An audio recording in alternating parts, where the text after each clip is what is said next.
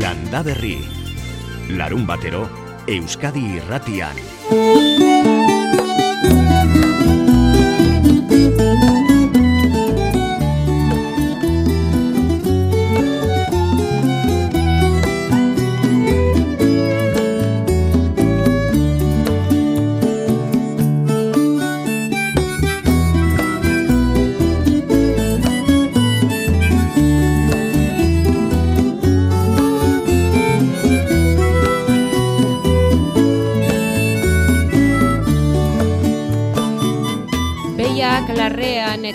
Libre ibiltzen dituzenok ez dakit nola hartuko duzuen berri hau, baina Alemaniako ikerlari talde bat ari da aztertzen eta alegin egiten behiek simaurra beti toki berean egin dezaten.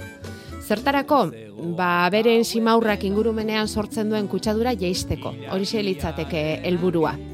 Gauza jakina da behien simaurre eta pixak lurra ez ezik ura ere kutsa dezakela, eta gainera negutegi efektua areagotu.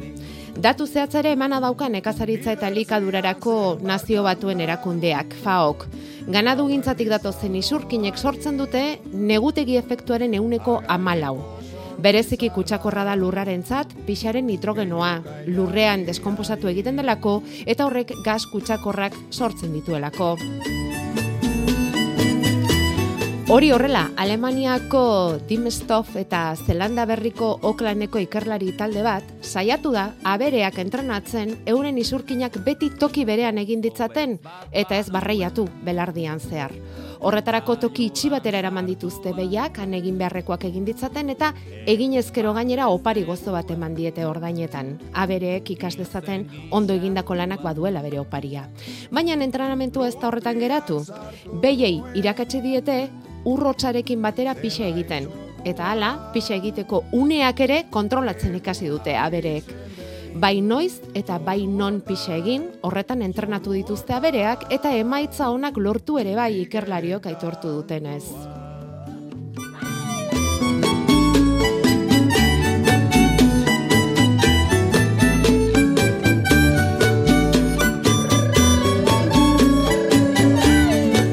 Orain daukaten buru ustea da hori nola aplikatu era zabalean abeltzantzan eta nola irakatsi abereei gizakiaren laguntza ikasi duten hori euren kasa egiten.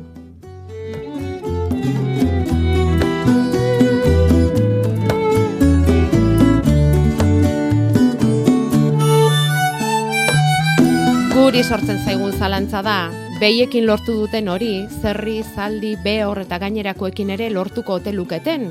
Ba ote duten asmorik beste talde hoietan ere sartzeko, behiak ez ezik beste aberen ondakinak ere kutsa dezaketelako inguramena, ezta?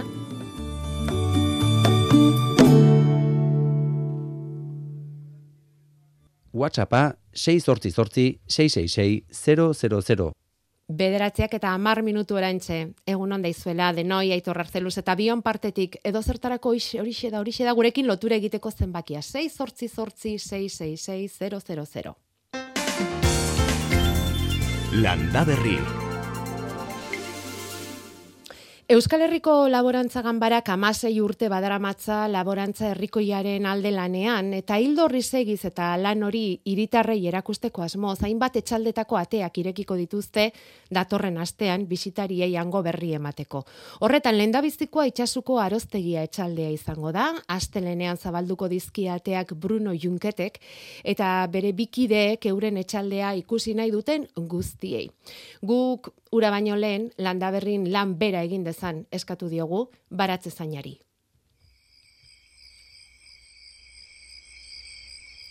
Laboraria naiz, uh, baratze zaina, uh, balitutu goita sai urte, eta instalatu uh, niz 2008ko uh, azaruan, itxasuan.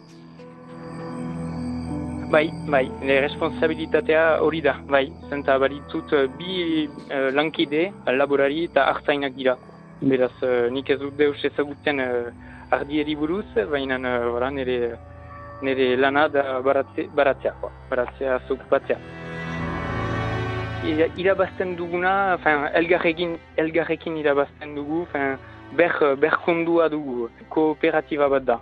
Beraz, uh, ouais, irabazten dutena gasna saltzean, bo, nik ere, uh, fin, nire irabete pagatzen du ere. Lehen uh, baziren uh, ere hiru lankide. Nagusia, Mitzal Iribarren, Jabea, Jamuntxo Lazkarai beti lan egiten duena, eta Pampigoiti ere irakaslea. Beraz, uh, Mitzal Iribarren eta Pampigoiti erretretan joan dira, eta uh, Mitzelen uh, alaba, bere segida hartu du eta nik Pampiren segida uh, hartu dut. Biak instalatu gira uh, ber momentuan eta hola uh, iru kide, gelditzen ziren, koa, fin, voilà. Badakigu aski zaila dira edo zoen gizaz fin, transmisio horiek antolatzea hor atseman ditugu konponbideak, bon, bost urtez lan egin dut eta beraz untsa ez, elgar ezagutzen ginen, bon, voilà, errezago da uh, hola eginez. Baditugu bi hektara, guti gura bera, uh, mila eta hiru egun metro karratu negutegi, baritugu uh, barazki ezagunenak, fin, tomateak, biperrak, biperlodiak, patatak, piskat denetaik, eta saltzen dugu uh, dianderi direktuki, beraz behar ditugu uh, barazki uh, gehienak, txaski polietak egiteko. Uh, merkaturik uh, etxaldean tipi bat egiten dugu. Bestenaz, gehiena saltzen dugu uh, basaburuko saskiaren bidez, da antolaketa bat uh, eramaiteko saskiak direktuki bezeroen uh, etxe, etxera. Internetez eskatuta? Bai, bai, duela ogoita bost urte irauten dira. Mire esker zueri, adio!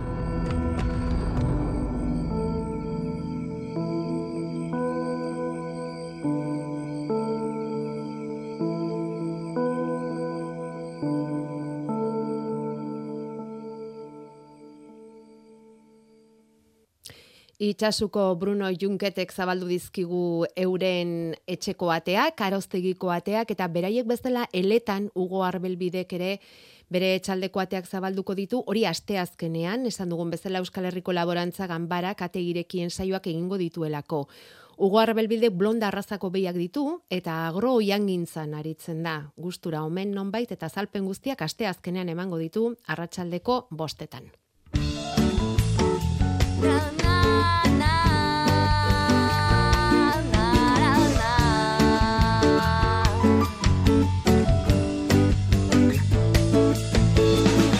Bederatziak eta laur den oraintxe, badakizuen irrati urte berri honetan estrenatu dugula landaberriko iztegia.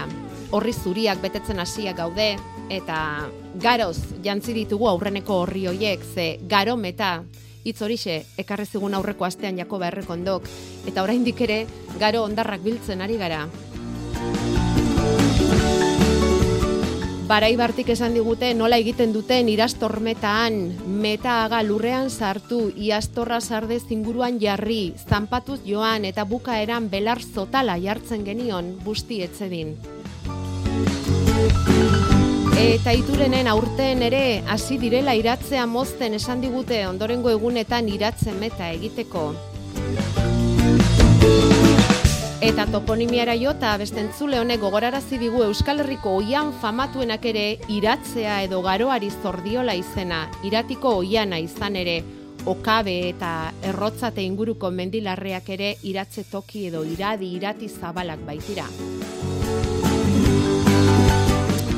Gaur ekarriko du segidako aiako beharrekondok, izan daiteke hitz soila edo elkartua, erabilia, aztua, gastatua, ez ezaguna, edo zer izan liteke. Eta badakizu beti etorriko zaigu ondo, bere definizioaren ondoan, zure ekarpena.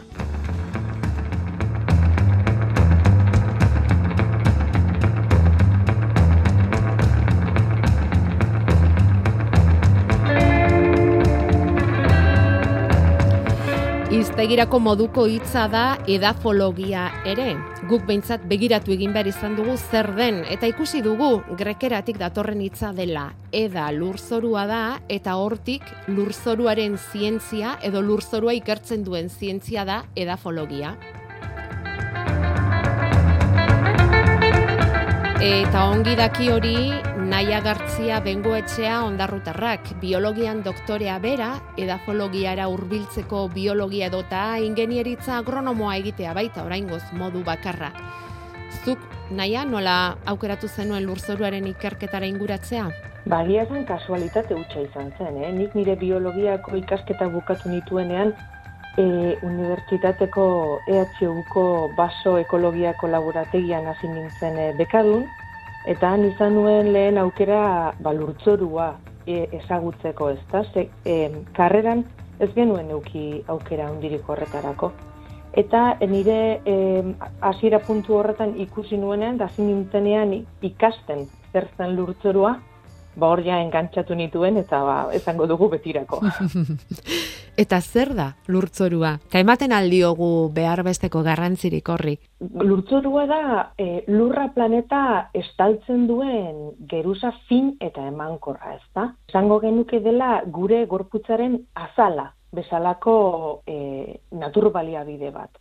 Kontutan hartu lurra planetak daukan e, erradioa 6.000 bat kilometro ingurukoa dala, eta lurtzorua e, metro bat edo bi metro eskasera iristen den geruza dela. Beraz oso fina den geruza da, eta geruza horrek e, baimentzen du e, balurra planetan bizitza azken finean. Pentsa ze garrantzi itxua den.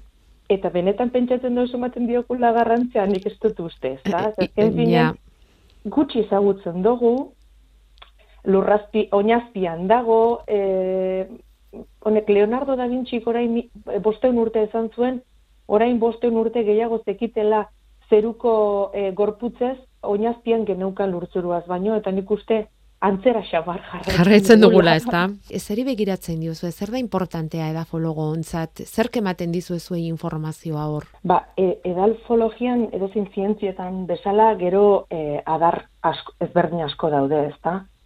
Eta e, badaude adibidez, ba edafologian lurtzoru e, zailkapenean lan egiten dutenak, eta horrek egiten dutena da prozesu edafogenikoei. Hau da, lurtzorua e, e, sortzeko prozesu horiei begiratzen diote, eta e, hori ikusiaz, ba, e, zailkapen bat egiten da, mundu osoan edafologo ezberdinek, e, ba, hizkuntza berdina hitz egin dezagun, eta e, denok gauza antzekoak ulertzeko. Gero ekologoak edo lurtzoruan ekologia lantzen dutenak daude, eta hor egongo dira lurtzoruan bertan bizi diren zaki bizidunen arteko erlazioak astertzen dituztenak, gero hidrologian, lurtzoru hidrologian lan egiten dutenak, hainbat adar ezberdin daude. Eta azterketa horiek egin eta Euskal Herriko lurtzorua nola dago? Ba, Euskal Herriko lurtzorua egia esan oso dibertsua da, egia esan guk Euskal Herrian oso txikiak gara, baina oso dibertsoa gara zergatik. Iparraldetik eta hegoaldera klima asko aldatzen da, ez? Iparraldean ba, euri asko zeuritxuagoa da, hegoaldea baino, Bizkaia eta Gipuzkoako paisaia arabakoarekin konparatuta e, oso ezberdina da, lurtzoru motak ere ezberdinak dira, eta e, jasan duten kudeak eta historikoki ere ezberdina izan da. Hortan, gaur egun daukagun egoera ezberdina da, zonalde batetan edo bestean, Baina e, egia da e, daukagula lurtzoruak daukatela oso materia organiko gutxi orokorrean. Honek zer esan nahi du? Materia organikoa, lurtzorura sartzen da materia organikoa, ba, orbel bidez baso sistemetan, edo nekazal lurretan bertako ustak eta kudeatzen direnean. Ez? Materia organiko hori gero lurtzoruko parte mineralarekin interakzionatzen du, eta hor sortzen dira lurtzoruko egitura ezberdinak, eta horrek laguntzen du lurtzuru osasuntzu batzuk sortzen. Berak gero, zerbitzu ekosistemiko ezberdinak eskain diezaguke guri e, lurtzuru osasuntzu batek, ezta? Orduan gauza zer da, materia organiko gutxi daukaten lurtzoruak, prozesu naturalak gauzatzeko zailtasun gehiago dituzte, eta orduan igadura gehiago dago, trinkotze gehiago dago, emankortasuna ere txikiago izaten dute, e, iragazte prozesua ere eskaxago burutzen dute, beraz, egoera Euskal Herrian ere naiz eta nabarmendu behar den ez tala berdina leku guztietan orokorrean materia organiko gutxiko lurtzuruak ditugu, baina hau ez da salbuespena. Mundu osoan ere e, hau gertatzen da. Esan dezakegu lurzorua eta lurgainekoa normalean sinkronizatuta egoten direla? Lurzorua bai, aberatsak lurgaine ere aberatsa izango du eta alderantziz, ez? E, baina nik esan e, nabarmendu nahiko nukena da, naiz eta lurtzorua beratxa izan, lurtzoru horri ematen diogun erabilerak ere eragina daukala lurtzoruan bertan. eta gero lurzoru horrek emango digunean ere bai. Ezin ditu lurtzorua eta e, giza erabilerak e, banatu. Esango nuke, ez? Ja. Azken finean, e, ba, lurra, lurtzor, lurra planetako lurtzoru gehientsuenak ba, giza erabilera baten e, pean daude, eta horrek eragin zuzena dauka lurtzoruan. Eta lurzoruaren osasunak e, pentsatzen dugu aldaketa klimatikoan ere erabateko eragina izango duela. Bai, guztiz. Zuk Mhm. kontutan hartu, aldaketa klimatikoa hitz egiten dugunean, karbonoa hitz Bai. egiten dugu normalean, ezta? CO2 isurketekin, eta nola landareek CO2, atmosferako CO2 hori xurgatu dezaketen fotosintesi bidez, eta hori gero karbono gisa, biomasa gisa lurtzorura bueltatzen da, ezta? Kontutan hartu, e, zuk baso sistema bat ikusiko bazenu, ikusten dugu ba, hor e, adarretan, ostoetan, enborretan karbono asko dagoela. CO2 fotosintesi bidez biomasa ekoizten dute basoek, baina zuk begi biztaz lurtzoru gainean ikusten duzun karbono kantitatea lurtzoruan dagoenaren eren bat edo izango litzateke gutxi gora bera. Bi erenak lurrazpian daude. Eta hori ez dugu ikusten. Eta lurrazpian gordetzen den karbono hori epe luzera e, gordetzen den karbonoa da eta e, horrek aldaketa klimatikoan laguntzen du. CO2, atmosferako CO2 hori gordetzen duelako lurrazpian. Gordailu bat bezala bihurtzen da orduan, Hori ez? da, hori Mhm. da, bai, bai. Bueno, mm, jarraituko genuke nahi agartzea honek luzerako ematen duen gaia da hau. Baina, bueno, egingo duguna da gonbite bat. Eta gaia interesgarra iruditu zaionari esango diogu, datorren asteazkenean ataunen izango zarela, e, irailaren hogeita bian, seiterdietan herrian tzokian itzaldia dauka nahi agartziak, dugu biologian doktore eta edafologoa, eta hango naturzikloaren barruan gonbidatu dute. Beraz, lurtzoruaz gehiago jakin nahi baldin baduzu eta nola ikertzen duten eta hau oso labur gelditu baldin bazaizue, badakizuen ora jo dezakezuen. Beti ere aforoak uzten baldin badu eta horrelako gauzak, eh? Aurrez izena eman behar baita. Naia, eskerrik asko azalpen haue guztiak emateagatik. Zuri.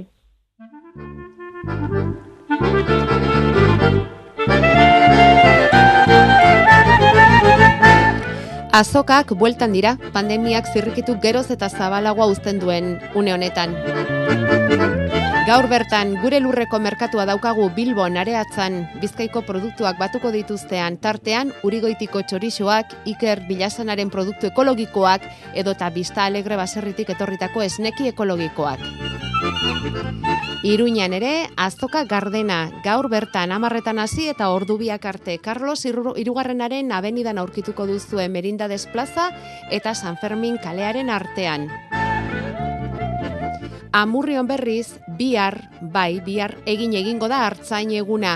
Amarretan latxarrazako ardien probintziarteko lehiak eta prestatu dute eta horrekin batera, azoka, arabako hartzainei omenaldia eta guztiaren iragarle gaur amabietan, kanpai kontzertua. Eta biharko beste pare bat azoka Ibarran piperra protagonista dela urteroko azuka berreskuratuko dute iaz ez zuten egiterik izan eta. Eta zerainen, hogeita zazpigarren azoka ekologikoa, hogeita lau ekoizle frontoian, barazki, pasta, olio, mermelada, esti...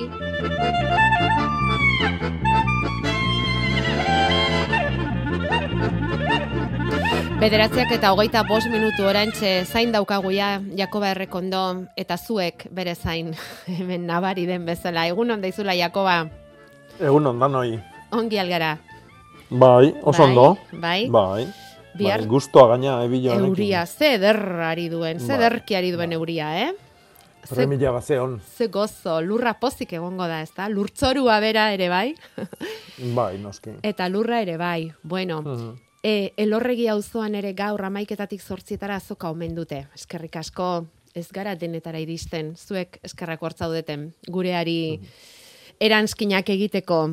Bueno, Jakoba, e, ere inketari heldu beharrean gaude gaur, ere itzeko asmoz dabil hemen jendea eta zure aholku eske dabilkigu. E, ez dakit, e, bauzkagu baita ere kakauete kuiak, dauzkagu hortentxiak, intxaurrak, patatak, hilarrak denetik dauzkagu hemen galderak. Baina, eta errenkadan ongi pinita dauzkagu, horren aurretik beste, beste barazki bat falta dugu. Gure iztegirako dator gaur barazki bat, ezta? Bai, gaur barazki bat aukeratu dut. E, eta izen bitxi bat daukana, eta horretxeatik e, hautatu dut gure iztegiako, eta da, itxas udaria. Ez dakit baten bate jakingo dun, seguru baten bate badakila, zer dan, eh? baina itxas udaria esate zaio alberginiai edo berenjenai. Itxas udaria, egila da udare forma badula, e, udare edo madari batzun forma bintzat, Eta itxas hori ez dakit pentsatzen dut e, itxasin gurun edo e, egingo zalako bere garaian. E, oso berozalia dalako eta bueno, garai hotzagotan ba, han bakarrikan igual egiten zalako. Baina, hoxe, albergini antzako itxas udaria. Bueno, formagatik bai, eh? eta, eta gainerako azalpenak ere bai.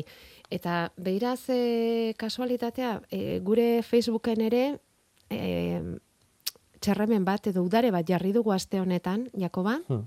Hmm. Donostiako erdigunetik ekarria, zuk ezagutuko hmm. duzu seguraski guk arrastorik ere ez geneukan begira ibili gara Pirus Kaleriana bai. da. Bai. Pirus bai. Kaleriana Chanticler. Hori da, hori da, hori da. Bai. Bueno, hori kaletan eta espaloitan eta guain oso oso boladan dagon e, arbola da eh, frutarbola bada. E, txertatzen da eta bueno, bala, bere e, bueno, udarian gainean edo irantzagarran gainean, baino batez ere udaren gainean, eta jartzen da batez ere bere lorealdi jagatik. Bai. Loraldi zuri-zuri ikusgarria izaten du urtero. Bai. Eta segun eta ze variedade danaren arabera, mm ba, fruitua ematen du, batzutan txiki txiki txiki ja, eta beste batzutan handia, handia, handia. Eh? Jateko muguko udare bat. Eh? Udare oso gogor bat, garai batian e, gordetzeko edo e, bueno, e, negun e, jasotzeko udare bezala erabiltze zen.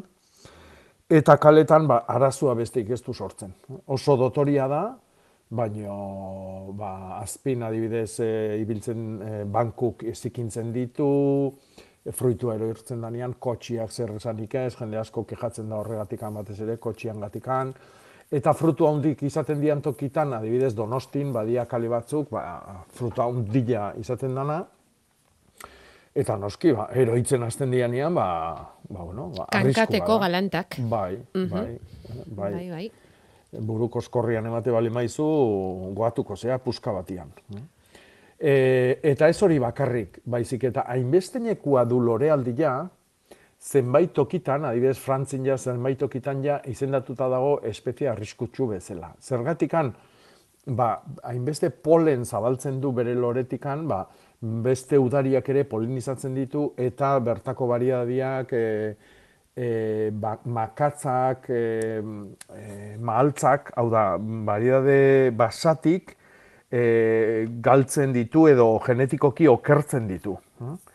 Eta estatu batuetan eba, itoki batzutan galerazi ere egin dute gartzia.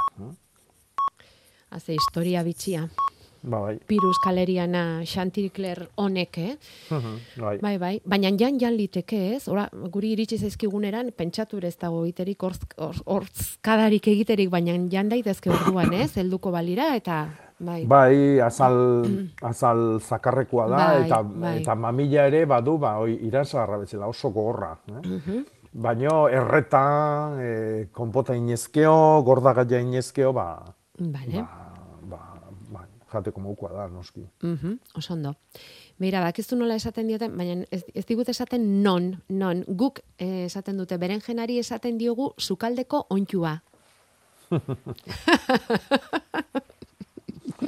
ontsua. Zukaldetan beste ontsuak dia, eh? Zukaldeko ontsua. Non ez digu esaten, era, era, bai, idaziko du eta esango digu. Hmm. Bueno, eta hemen ari ginen e, udareaz eta e, andoniri gertatu zaio, bidali dizut argazkia ikusi duzu ez da?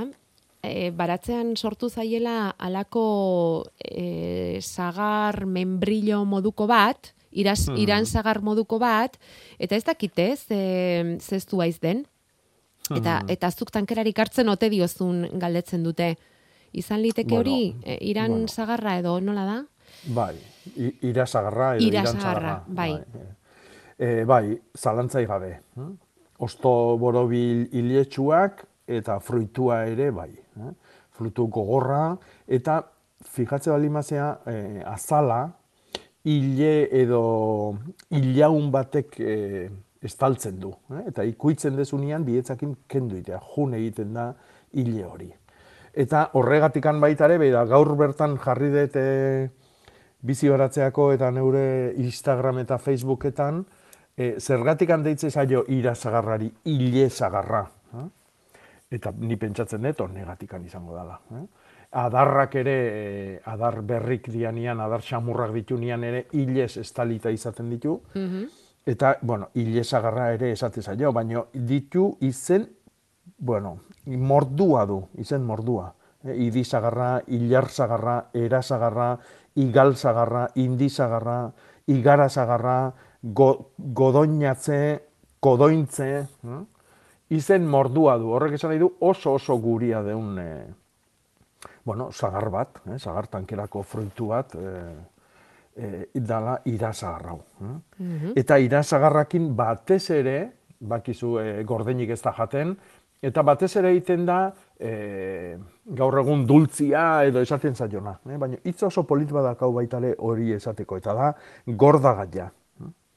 Eta, karo, hori da, azkenian, e, fruituak nola jaso negun e, e, mantendu alizateko. Eta, mm ba, hori gordetzeko, -hmm. ba, iten zan, egosi, azalakendu, eta mamilo horrekin, ba, in, ba, dultze hori, e, azukriakin naztuta, e, eta esatzen zaio, gorda gaia. Mm Oso ondo.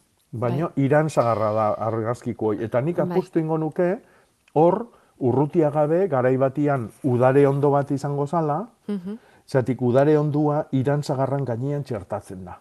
Ah. Eta agian udare ondori hil egin da, edo moztu egin dute, edo ez dakitze gertatu zaion, eta azpian zeon mentu oina irantzagarroi, ba, berriro pujatu egin da, eta hori eman du. Eta hortxe daukate, orain? Bai. Ba, gorda gaia egin nahi baduztu, eh? egin aproba, eta ondak izuela. Eh? Oida. Bai, bai. E, Orantxe jaso ditugu, segituan bidaliko dizkizut, e, iturenen badakizu, esan ziguten e, garoa ebakitzekoak zirela gero metak egiteko. Hmm. Bueno, iratzea, iratzea ebakitzekoak zirela gero metak egiteko. Bueno, ba, kamioko Simon eta Jose Martin aita semeek egindakoak bidali dizkigute. Oso, no. Orantxe bidaliko dizkizut. Zepello zabala ere zai daukagu.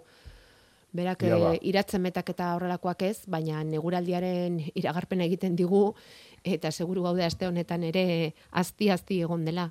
Eguraldiak zetraz da izan duen, ze gainera e, udazkeneko tempora egunetan gaude. Zabala, pello, egunon. Hau, pa, egunon, egunon. busti, busti, arantzazun. Bueno, busti, segun oh, busti. bai. busti. ez du, ez du apenas ahi, eta lurra bustita dago, baina, bai, lehenago, ba, beste gauean, gauean egin ditu litroska batzuk, eta bai. oain, hilabete hau banaiko euri gutxirekin doa, oso lau egunetan bakarrik bota du hemen, euri pixken bat, eta e, hasieran e, ba, hogei bat litro bota zituen, eta hurrengoan ere beste hogei litro, eta ba, portatu zen, gutxi baina hm, gehienak eguzki orduak izan dira, eh? Osea, doan ze hontan, hilabete hontan. Baina, a ber, ba, hemen aurrera datorren astean ikuste alderantze zibiliko dela, alegia laino dezente izango degula, lainoa gehiago, eta lainoa datorrenean beuri kontuak ere izaten direla, ez da. Mm. Ostu, ez du ostuko, e, orduan, ba, hogei gradu, ba, amabostetik hogei tabi gradu edo bitxarte horretan ibiliko da, giro nik uste, bueno, baratza eta gainerako entzatan nahiko giro ona izango dela, baina hori, laino asko eta euri desente. E, egunez egun joaten bagera, gaur adibidez esan leike, ba, bustia, bai goizan eta arratsaldean, eta toki batzuetan e, turmoia gotzeko ba, erraztasuna izango du, gaur arratsaldean horregatik e, turmoia gotzen duenean eta bueno, hor litro batzuk eroiko dira. Mm. Gero askoz gutxiago bihar, bihar bustiago izean, arratsaldean lainoa eta eguzkiak hortxe izango dira tartean, baina astelen eta aste arte busti eta euritzu, e, lainoak desente eta eguzki pixka bat ere bai, mm, baina behintzat euritarako joera izango du, ba behar bada zei amar litroz, e, mami edo zeo zer, egunean, eh?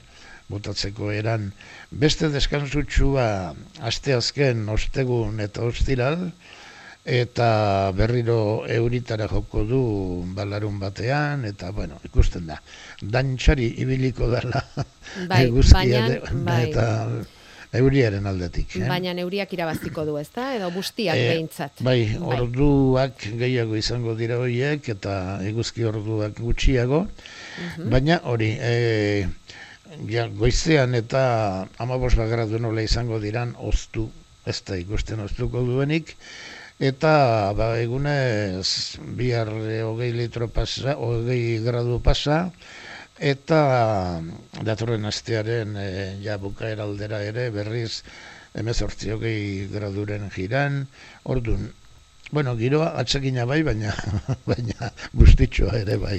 Vale, oso importanteak esan dituz hor kontu batzuk, ereinketarako, bilketarako jendea bai, galdezka bai. daukagu, beraie irantzungo diogu pello, besarka da handi bat eta torren aster arte. Hori da, berdin, berdin, bai, torren aster arte, bai. Ondo izan. Berdin.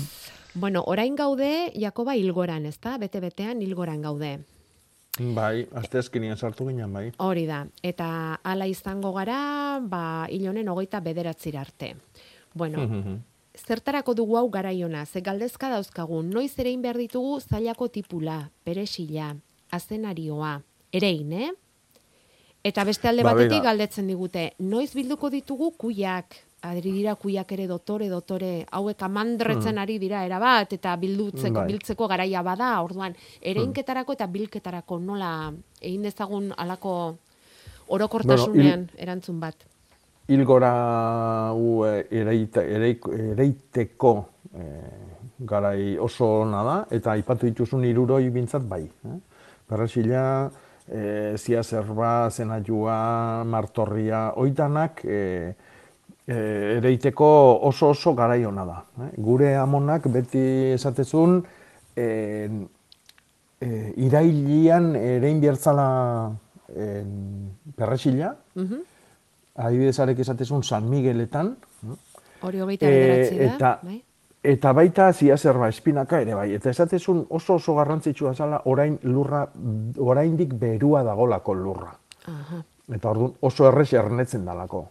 Eta gero udaberrin ere berdina itxoite zion. E, Azte santua ondo pasa arte itxoite zion, e, apirileko, e, apirileko sasoiai, ba, orduan ja beherotuta zeholako lurra. E, baina oain ja neguarako azken ereintza horiek egin behar ditugu. Eta tipula ere, bai, etorri da gara ja. Gero urrian, azaruan ere egin daiteke, Baina goizti dianak, baina dauneako ere, ere indezakete lasai asko. Eta hoi, e, bueno, ba, tipula eta esan adibidez gaur oso, oso egun ona da, aukera izan ezkeo, e, eta datorren larun batan arratsaldia ere oso egun ona izango da. Baita hogeita zazpita, hogeita sortzileak ere. Eta adibidez perregilantzako, martorria zia zerba hointzako, espinakantzako, ba, datorren asteko, aste hartia, aste azkena eta osteguna baitare. Hm? Egunoik oso onak izango dira. Hilbera osua ona, baina egunoik bereziki onak. Vale. Eta arbia? Arbila, guk arbila behin e, abuztuan erdila pasa ezkeo ere iten zan. Eh?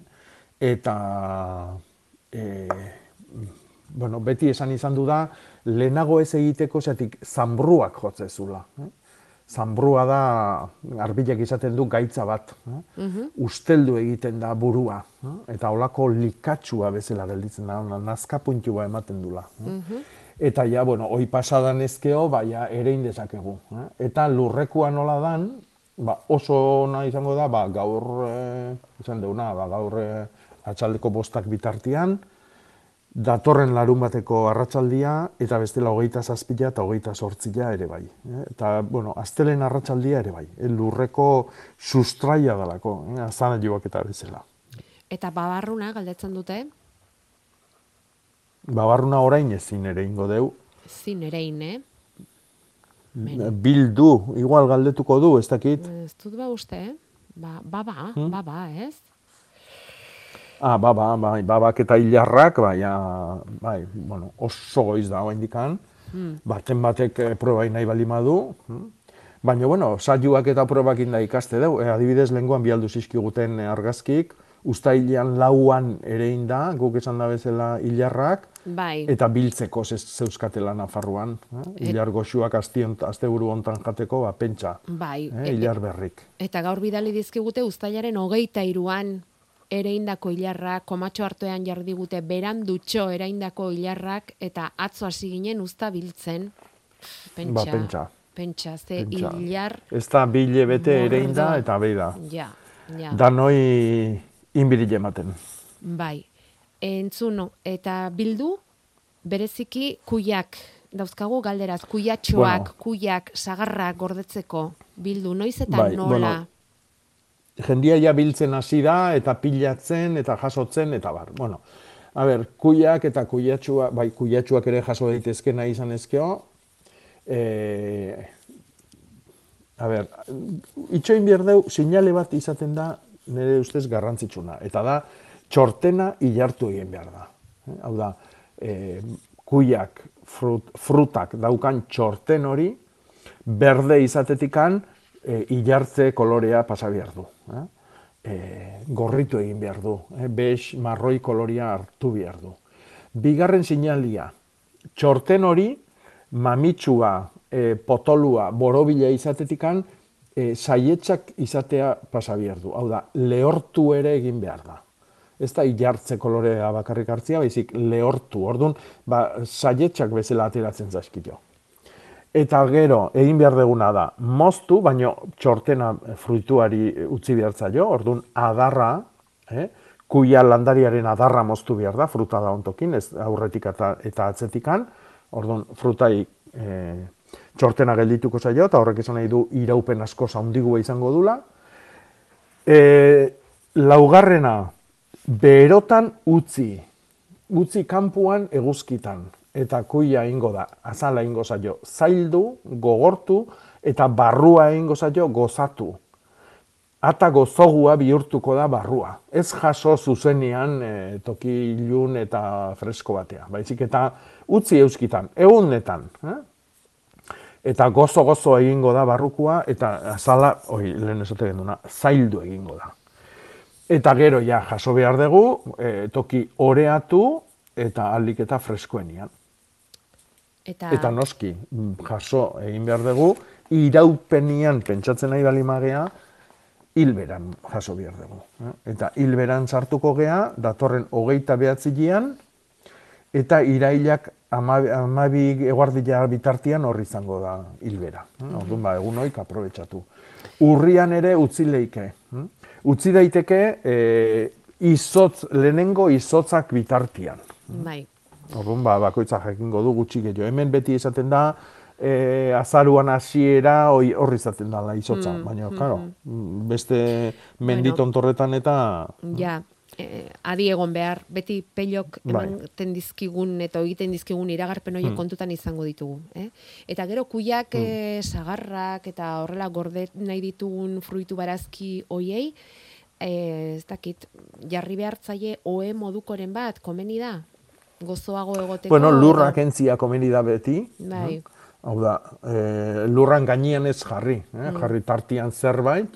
E, leheno aipatu deun iratzia, e, inorkina garua, e, belarrondua, e, trapuzarrak, e, kartonak, e, bueno, Gozagarriren bat. eozin hori da. Vale. Lurrak kendu bintzat, eta lurrak eman dezaken ezetasun horretatikan urrutiatu. Babestu. Egur, egur batzuk, bai. Bueno, konforme. E, Nafarroko mendialdetik, e, itxas mailatik berrogeita mar metrotara edo omen daude, nahiko lukete azarraren adaskak kimatu eta lurrean sartzea. Eta mugurdiarekin ere gauza bera egitea. Egun egokiak horretarako noiz diren galdetzen dizute. Bueno, hoi egin behar da beti hilberan eta egokina izango litzake sustrai egunian. Eh? Baina deitzen duten lekutikan deituta hori asko zeobia izango litzake ustailean egin bazuen. Eh? Zertik, karo, oain ja e, urriera jungo gea, Mhm. urriak bost, sei eta zazpi dia sustrai egunak, hilbera osoan egit- egitea ez da txarra, eh? baina egun oik dia honenak, eh? Oi, e, hil honen oita behatzetikan atzea. Baino e, oso berandu da, eh? areako gainean izango dutelako ja hotza. Orduan, toki babes bat balima daukaten, negutegitxo bat, estalitako terraza bat, eh, olako zerbait, ba, hor bai. Eh? Hobeto. Baina bestela bada, torn urte arte itxoitia izango litzake honena. Bueno, hartzazu urtragoiskada bat, bien bitartean Jose agurtuko dugu. Hor daukagu eta zai bederatzi lau iru 0 bat, bibi 00 telefonora deituta. Egunon, Jose? E, e, egunon, egunon. Zer diozu? E, iru galdera zo azkat, jako Iru, batzego. iru, bota Bai, ba, Baina, a ber, e, intxorra be, bestu, zeratik beste nahi di intxorra, bi iru urtea betan. Badaukagu, Eu, euli bat daukatelako. ara, Ah, bai, eske, e, eroitzen nahi dia berdia eta beltzakin, eta irikitzen duzu eta dana arra dake, artxuri, ar, berde argi bat, dana barruen dana. Hori da, ba, arro hori da. No? Ah, hori alda, Hori da, e, intxaurronduaren, e, bai, e, bueno, e, erasotzen du intxaurraren e, zokotena, eh? hau da, Ja, ja. fruituak ingurundakan e, mami berde hori, Ja, hor ja. uzten du, e, Arrautzak, uzten du arrautza, a, eta Bai. hortikan arra sortzen da, arrak jaten du, egiten ditun, jateko egiten ditun e, galeria txuloitan zauriak dianoski, eta hor ontuak sartzen dira, eta erasotzen Ja. dute, eta fruta alperri galdu egiten da. Ja, bueno, aurten bastante... Intxaurronduaren ona, eh, eulia. Ja, ja. Ba, alare aurten Eta bastante... horrentzako- zea- Zer da horrentzako? Ba, tratamentuak badaude. Eh? Ah, bai, badaude. Bai, bai, bai, bai, bai, bai, bai, bai. Insektizidak, eh, bai. Lo que pasa que arbola ondilei botatzeko, pues, lante izea da. Baina, bueno, vale. Ah, bai. E beste galdera. Bai. Arten, ba, bai, sustraiko hainbeste gaitza eta hainbeste zehatik handa izan da. E, baba, babarruna, Bai, bai. bai. Bueno, e, betiko kontua da hau, eh? Urte batzutan, Ja. toki batzutan gehiago izaten da, beste batzutan, e, beste bat, beste, gutxillo, beste, bueno. E, e, nik beti lotzen dut hau ongarriketakin, ez dakit zuk ze ongarri eman diozun zoru horri, Ni ongarretia gu- gutxi, mandi jot, e, 15-15 hau nua, erren eta gero, eta pixat, eta karia hile betele nua do, nahaztu nio. bai, Alare, alare asko, iertu zat susterretika. bai. Bota dio Bueno, ki- produktuak, bo- bota izkot susterrea, baina, Hmm, bai. baina, alare Bai. iertu intzate, asko. Bai, bai, bueno, a ber, azteko, kintze-kintze, aztu. Aztu, Baina, bai. aztu, hau da, gelditze bat dima zaizu, zaku erdi bat, saldu aldezu Ah, bai. azkarrena. Bai. Ah, bai, eh? Hau da, ongarri kimikoak aztu, e, zertikan, pff, hori da, e, horrek ekartzen du, e, des, desorekak ekartzen ditu lurrea. hm? Ja. E, gure ustez ongarria ematen nahi gea, eta azken beltzian egiten nahi geana da, ba, lur hortan, bapatian ikeragarrizko ongarriketa, bueno, aldaketa bat, eta horren horrek ekartzen du desorekak, ekartzen ditu ba, janari batzuk ezin ditula ondo hartu landariak, eta horrek ekartzen du auldadia, eta auldadi hortatikan sortzen dira gaitz hauek. Eta Hauek dira abe- lurreko perretxikuk. Ja, ja. Da, abe kompost hori zemozko da. Abi kompost hori. Hoi ona, baina oik danak aurrez eman behar dituzu, eta ba, babarrun, bai, eta babarruna bakarrik gitera balimazuaz, batez. Batez. Zer, Ez, ez, gai, zer gabe. Ezer gabe, hartua eta babarruna inbier baituzu, bai, hartuakin pentsatuta. Eh? Vale, Hartuaren vale, aurreneko fasetan pentsatuta, baina babarruna bakarrik soilik gitea balimazuaz, ongarrilik ez, karia bai. eh? Beste galderat eta babarruna zulau, leka, zulau, Bai. zulo txiki bat, baban alien parien, txak, eta hori zer egiten dio. Arra da edo e, barezitza da. E, ez dakit ikusi mirko nuke. Eh? Gero alia jaten dizu? Alie gutxi jaten du oso. Alia Hasi gutxi. bakarrikan. Baina berdetan, eh? Berdetan egiten dio. Bai, bai, bai. E, baretxitxa izan leike, Ja. Baino, hori, eh, ez dakit, ikusi gabe ez naiz atrebitzen esatea. Eta porru eluzatze hori aurten, E, noiz landatu zen duen? nik landau e, juli joan erretikatzea, baina lehenura landau izan dut eta etza sekula luzatu. Eta hilberan Ja. botatako azila izan da. Bai, eta e, tokatu zaizu inoiz aurtengoa bezalako udara bat bizitzia? Alako lehortia eta alako beruak? Lehen urtian. Bai, lehen urtean, baina lehen urtean ebi pixka geixio intzun. eh? Gure etxian ere batzuk tontortu zaskit. eh? Eh, Ah, bai? Tontortu dia porruk, bai, bai, bai, bai. Bai. Eta nik eh, nire ustez arrazoia da eh, egualdia. Berua, Egualdia lehorra, da. berua, lehorra, eta orduan ba porruak indu. Ni hemen irauteko gai ez naiz izango, bakizu porrua bierdu ezetasuna, ura, freskua, hotza. Ja, Eta, ja, bale, bale. behi da, ze, ze, ze, ze, u- abuztu eta irailak eh, sufritu ditugun, ezta? Errepaso Ja, ja, ederra egin diogu baratzeari, Jose. Bale, ba, ba, Eh? hoxe izan. Ta ez horregatik. Zuri, Bale, ba, agur bai, agur. Ondo izan. Hemen esaten digute baba ere indezakegu laudan, baina egun motzetan lortuko diren barietateak izan behar dutela. Eta berak esaten du, nik luna de agosto eta luz de agosto barietateak erabiltzen ditut. Kostaldean bakarrik erabil daitezke, hotzak babaloreak kaltetzen duelako eta alferrik lana izango zen leku hotzetan. Eh? Baina, bueno, aukera bat hor daiteke, hor e, izan daiteke. Nahi izan ezkero. bai, Eh, probatu inbier. Bai, hori da. Patxik jakin nahi du etxe inguruan dituen hortensia, roxa, etxeko poza eta horrelako loreak ugaltzeko zer egin dezakeen. Bere, be- ba- eh, batez ere, Jakoba, bere landaren aldaiskak erabilita. Bai. Bueno, ba, hoik e, e, leno, leno indigoen galdera bea, eh? azaharrakin eta mogordiakin. eh? Toki e, gozuan bizi balimadia landarioik eta biziko balimadia, itxas ingurun, e, oraindikan ere aldaskak egin daitezke. Bestela nik e, udaberriko izerdi berria itxoingo nuke. Baina beti goatu landare hauek danan aldaskak egin daitezkela, udaberritikan hasi eta udaran erdia bitartian noiz nahi. Vale. Maiatza, ekaina, uztaila, abuztuan hasiera, hoi eh, noiz nahi egin daiteke, beti hilberan eta albalimada sustrai egunian. E, izarditan daudenian landariak, e, ba, bueno, ba, zelulak sortu eta sortu eta gogu horrekin, grina horrekin daudelako. Eta orduan ba, oso errez itxasten dira eta sustraiak ematen dituzte errotu egiten dira. E, hoi, oain, toki fresko edo otxamarrian izango balima da, nik nahi itxoin e, e, martxo arte itxoitia nahi joet. Konforme.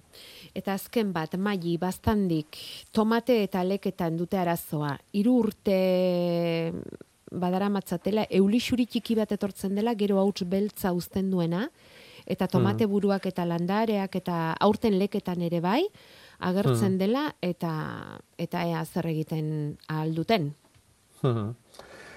E, bueno, hoi da eulitxurila da, eh, garbi ikusten da argazkitan, e, bi ego luxeko eulitxuri txuri txuri bat, eta gero, eul, bueno, eulitxuri horrek egiten duna da ziztatu landaria eta izardia zurrupatu. Soberakinetan, e, zurrupatzen duen izardi horren so, soberakinetan, e, gozua nola dan, ontio bat e, sartzen da eta erasotzen du, landarian gainean gelditzen dan e, gozu hori eta ontio horrek egiten duna beztu. Hortikan gero beltz kolorio ikusten dana. Nahi. Bueno, hori tratatzeko eulitxurila tratatu behar dugu noski, eta orduan hor bi tratamentu emango eskitut. Batetikan jaboia edo xaboia eta e, nim olioan naztuta, nahikoa da horrekin. E, bestetikan negutekin balima da urarekin bustiezkeo nahikoa da, zatik eulitxurilai lehorra gustatzen zaio, eta orduan ezetasun puntu bat igartzen duen bezain pronto alde egiten du. Eta bestetikan beste produktu bat, eh? naranjan olioakin egiten dan produktu bat oso oso ona dana eulitxuri jantzako. Eh? Orozide izena du. eh? Orozide, eh, zekin idatzita. eh? Vale. Eta oi, ba, oso na- naturala da eta oso oso eraginkorra da eulitxurilan kontra. Eskerrik asko Jakoba, aholku hauengatik guztiengatik, datorren astean berriz etorri, ahaztu gabe. Ta gauza bera, ondo. zuei denoi ere. zuei. Gaur bukatzeko bitxikeria bat. Uda akaberan denaren seinaleak iritsi zaizkigu eta konturatuta egongo zarete seguruenik hortaz, eguzkiak geroz eta beherago dugu, udazkeneko tempora egunetan gaude bete-betean, Pentsa, udazkenari ongi etorri egiteko bi arratxondon azoka ere antolatu dute, eta gainera, uda amaierako horruak iritsi dira. Oreinen horrualdia. Sasoi honetan urtearen gainerakoan ez bezala, oreinarrak eta emeak leku berean batzen dira ugalketarako.